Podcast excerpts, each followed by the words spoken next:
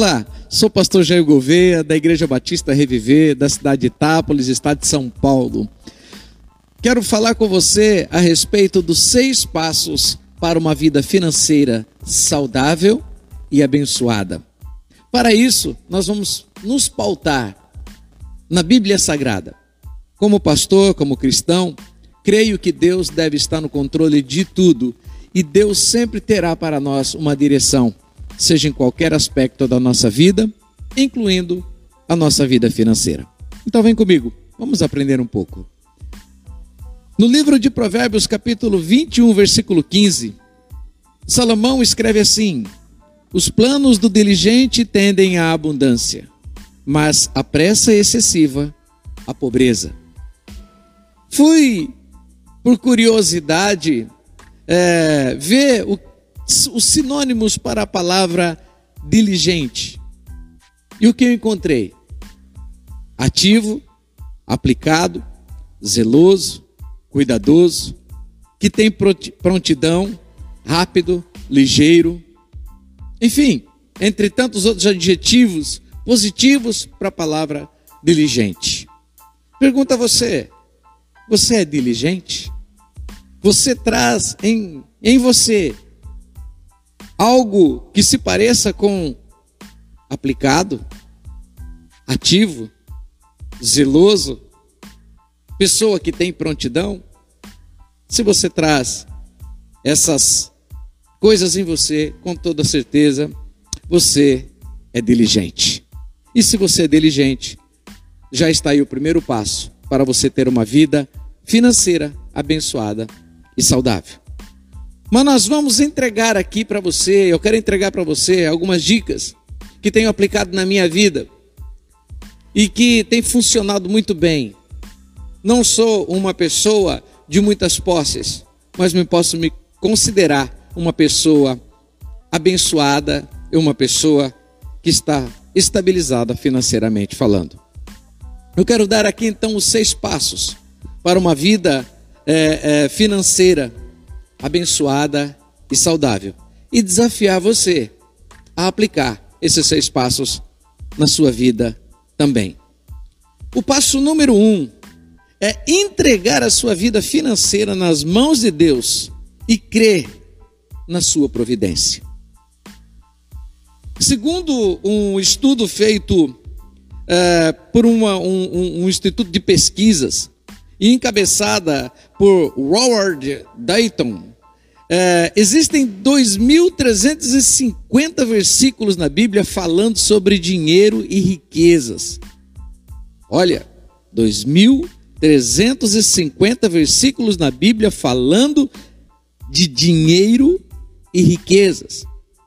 Eu escolhi três versículos aqui para compartilhar com vocês. Primeiro, é o que Jó fala para Deus em sua oração. Ele diz assim: Deste-me vida e foste bondoso comigo, para comigo, e na tua providência cuidaste do meu espírito. Riqueza espiritual, riqueza de suprimento.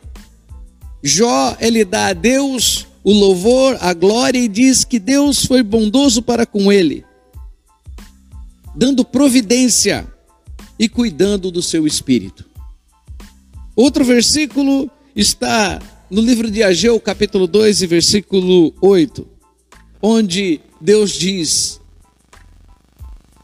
Minha é a prata e meu é o ouro, diz o Senhor dos exércitos.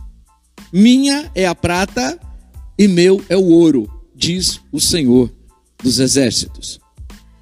Entendo que toda riqueza que nós podemos ter tudo que vem às nossas mãos, vem primeiro das mãos de Deus.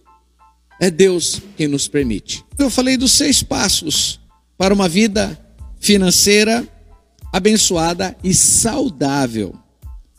Eu quero falar agora a respeito do segundo passo, passo número dois, para uma vida financeira saudável. Presta atenção comigo. Para você ter uma vida financeira saudável, é preciso que você tenha uma vida profissional. Ou seja, ser um bom profissional, ter uma profissão, trabalhar, mas não trabalhar de qualquer forma. É trabalhar naquilo que é uma profissão. Seja um bom pedreiro, seja um bom carpinteiro, seja um bom faxineiro, seja um bom administrador de empresas, um bom dentista, um bom advogado, um pastor, um bom pastor. Se profissionalizar é importante para que as pessoas possam te pagar aquilo que você merece. Fato que a gente tem que entender isso desde a infância. No passado nós éramos preparados para o mundo profissional. Geralmente os pais levavam seus filhos para ajudá-los naquilo que eles faziam. E mostravam ali de onde vinha o dinheiro e o, o, o, o, o que fazia com que eles fossem pagos para aquele serviço. E que aquele serviço era o que provia, trazia os provimentos para casa. Mas é importante que nós aprendamos que ter uma profissão. Esse é o passo número dois. Se você quer ter uma vida financeira saudável, uma vida. Se você já quiser ter uma vida financeira, é preciso que você tenha um trabalho e seja profissional. Tem gente que vive de bico. Eu quero dizer para você, quem vive de bico, né, está se bicando por aí, e a gente está vendo muito isso acontecer nesse período de pandemia, de afastamento social, isolamento social, que aquelas pessoas que, vive, que vivem de bico estão passando por muitas necessidades, mas aqueles que têm uma profissão, aqueles que investiram na sua profissão, esses estão conseguindo se manter. Seja profissional, como comerciante, como lojista, como industrial, você tem que ser profissional, você tem que se profissionalizar. Quando alguém perguntar o que você faz, você logo tem a resposta: eu faço isso. Por muitos anos trabalhei com vendas. Por 20 anos trabalhei com vendas, vendas primeiro interna, depois externa. Sempre gostei de vender. Eu vejo que muita gente não considera vendedor como uma profissão. E eu sempre me orgulhei, me orgulhei de ser vendedor. As pessoas falavam assim, profissão. Eu dizia, vendedor. Vendedor de quê? Eu vendia tecidos. Eu trabalhava no ramo de tecidos. E ganhei muito dinheiro, porque eu sempre investi na minha vida de vendedor. Eu não queria ser o vendedor, eu queria ser o melhor vendedor do meu ramo. E graças a Deus, sempre ganhei muito dinheiro, o suficiente para eu viver bem a minha vida. Profissionalização. Tenha um trabalho, se profissionalize nesse trabalho, se dedique nesse trabalho, seja diligente nesse trabalho, se capacite nesse trabalho, faça cursos a, a, a, dentro da sua profissão. Cresça. Isso ajudará a sua vida financeira a ser mais saudável também. Passo número 3. Saber gastar. Esse é um problema muito sério. A gente ouve tantas palestras por aí de pessoas que é, ensinam né, a, a, a como trabalhar com o dinheiro. Mas tem um problema dentro da maioria das pessoas, é o gastar. Gastar dinheiro já está no nome, gastar. Gastou. Você vai gastando até acabar. Nós temos que aprender a gastar. Nós somos hoje bombardeados por propagandas para que a gente gaste dinheiro. Todo dia tem um produto novo, todo dia tem uma, um equipamento novo, todo dia tem um carro modelo novo. E as propagandas vêm pela internet, pela televisão, é, pelas, pelas revistas impressas, sugerindo que muitas vezes para a gente ser feliz a gente precisa gastar. Mas esse é um perigo. Gastar é um perigo. Porque a gente às vezes gasta além daquilo que pode. E muitas vezes gastando com aquilo que a gente não precisa. Quem de nós não tem um financiamento? Não está pagando uma apenas ganham e gastam, ganham e gastam. Então aqui eu dou um conselho também pessoal que aconteceu comigo. Lá atrás eu aprendi a agendar tudo aquilo que eu ganhava e passei para minha esposa. Hoje quem administra o meu lar. Eu vou falar nesse final a respeito de finanças dentro do lar. Na minha casa, hoje quem administra as contas da minha casa é minha esposa. Eu ensinei a ter um caixa, um livro caixa da nossa casa. Tem muita gente que tem empresa e não sabe quanto a sua empresa tá, está ganhando, está perdendo. E a maioria dessas pessoas no final é falência. É necessário para quem tem uma boa empresa é contratar um bom administrador financeiro. Mas o melhor, o dono da empresa, aprender a administrar. Ter consciência, ter a realidade de quanto tem nas mãos, quanto está ganhando. Se a sua empresa está, é, é, é, tendo dividendos, ou se a tua, sua empresa está passando por dificuldades. Muitas pessoas falam, ah, não quero nem pensar em vida financeira. Pelo amor de Deus, ficar pensando, ah, isso estressa.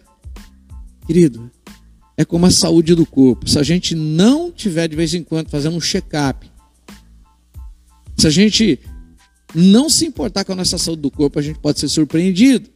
Então é melhor você descobrir uma doença pré-existente, ou algo que está no início, que está te fazendo mal, ou que pode te levar à morte, do que descobrir quando você já não tem mais cura, ou você já não tem mais, os remédios já não vão mais fazer efeito para sua saúde corporal. Então, olha para a tua vida financeira. Faça uma agenda. Aconselho você, compre um caderno. Comece a marcar tudo o que você ganha. Tudo, nos mínimos detalhes. E começa a marcar numa outra folha o quanto você está gastando e no que você está gastando. Aprenda a agendar os seus parcelamentos. Tenha em mente. Tem gente que compra um, um aparelho doméstico em 10 vezes e depois do quinto, quarto, quinto mês, ele já nem lembra quantas parcelas fa faltam. E às vezes, por não saber, por não medir consequências, ele vai lá e compra outro ou outro é, objeto e parcela mais em 10 vezes.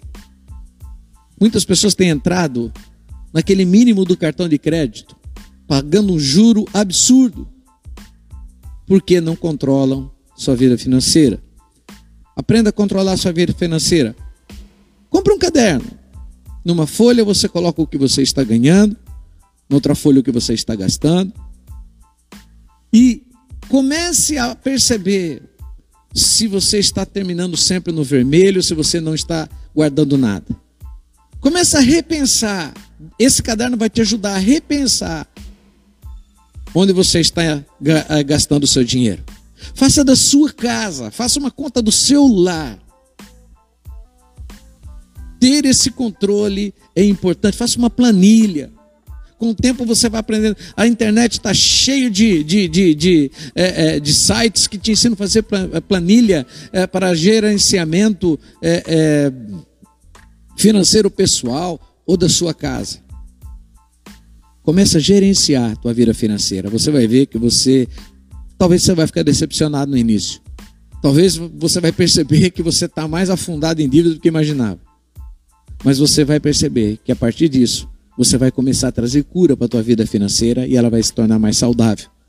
Não, não esquecendo, nunca se esqueça, faça uma poupança. Seja fiel a Deus. Traga Deus para dentro da tua vida financeira. E eu quero ir para o sexto e último ponto. Esse aqui eu acho fundamental. E ensino sempre as pessoas que vêm falar comigo a respeito desse assunto. Sexto passo. Leve a tua família a participar da qualidade financeira da sua vida. Eu falo isso para os casados, eu falo isso para os noivos. Nós temos que deixar a nossa família, o nosso cônjuge a par de como está a nossa vida financeira. Isso é muito importante. Uh, Amós capítulo 3, como eu estou falando, quero usar muito a Bíblia para isso, e quero usar aqui Amós capítulo 3.